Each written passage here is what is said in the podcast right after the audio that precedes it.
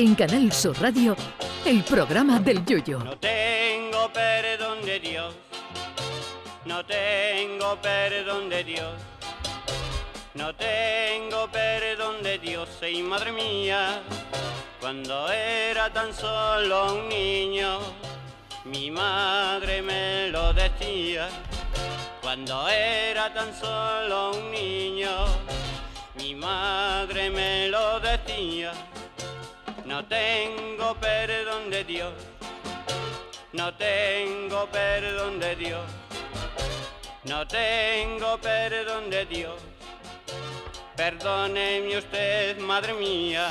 Al igual que en la Tierra existió el periodo Triásico, el Cretácico y el Jurásico, a tenor de lo que estamos viendo cada día en redes sociales, podemos afirmar sin temor a equivocarnos que actualmente la Tierra se encuentra en el periodo Carajotásico superior, en vista de la de carajotes que salen todos los días en las noticias. La última de estas criaturas ha sido una turista estadounidense que ha vuelto de un reciente viaje por Francia llorando esmorecía porque dice que en Francia todo el mundo habla francés.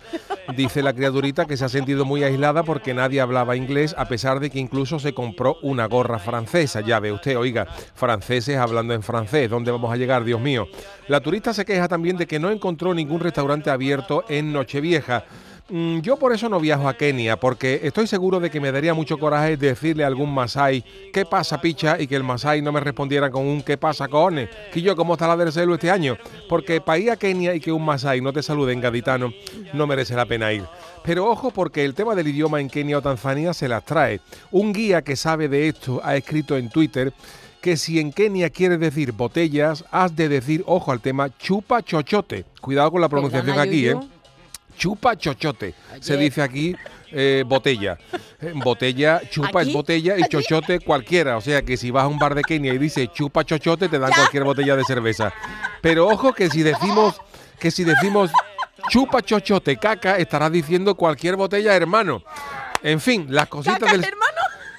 chupa chochote caca. Esto es en Swahili cualquier botella, hermano. Eh, en fin, las cositas del Swahili que yo creo que es hasta peor que el gaditano. El problema de los angloparlantes es que se creen que cualquiera tiene que saber inglés, vayan donde vayan, pero el problema del periodo carajotásico mayor no se queda en el idioma cuando de turistas se trata. Algunos turistas, eh, algunos guías turísticos han escrito anécdotas sobre turistas carajotes con los que les ha tocado lidiar. Como aquel que fue con un grupo a los que el, el guía los llevó a ver si podían haber algunos animales en peligro de extinción y cuando lograron divisar a uno de los animales más escasos que las ocasiones de peligro del Cádiz, un gacho que iba de turista, en vez de alegrarse por haber visto un animal en peligro de extinción, dijo, joder, qué mala suerte, porque estaba contra luz y no podido hacerle una foto buena. Para quitarle el pasaporte al colega y que no viaje ni con un bonobús. Otro gacho de safari por Kenia no tuvo mayor, mejor idea que con su coche aparcado junto a unos leones, abrir la ventanilla y acariciar uno y sacarle una foto. Gracias a Dios que el león solo le rugió y a día de hoy el hombre no tiene que pedirle a nadie que le ayude a pelar la gamba, pero lo suyo es de premio Nobel al, cara- al carajotismo. De hecho, lo mejor que se puede leer sobre este tema es un libro que se llama El idiota que viaja, que ya el título lo dice todo sobre los ejemplares de carajote que se desplazan con su maleta a todos los rincones del mundo. Y es que hay gente a la que se debía retirar el pasaporte. Lo mismo hay que hay un examen para conducir. Yo creo que tenía que haber otro examen para viajar.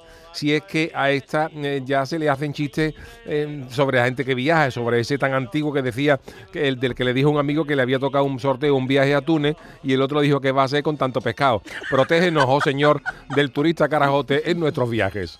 Ay, mi velero, velero mío. Canal Sur Radio. Llévame contigo a la orilla del río. El programa del Yoyo.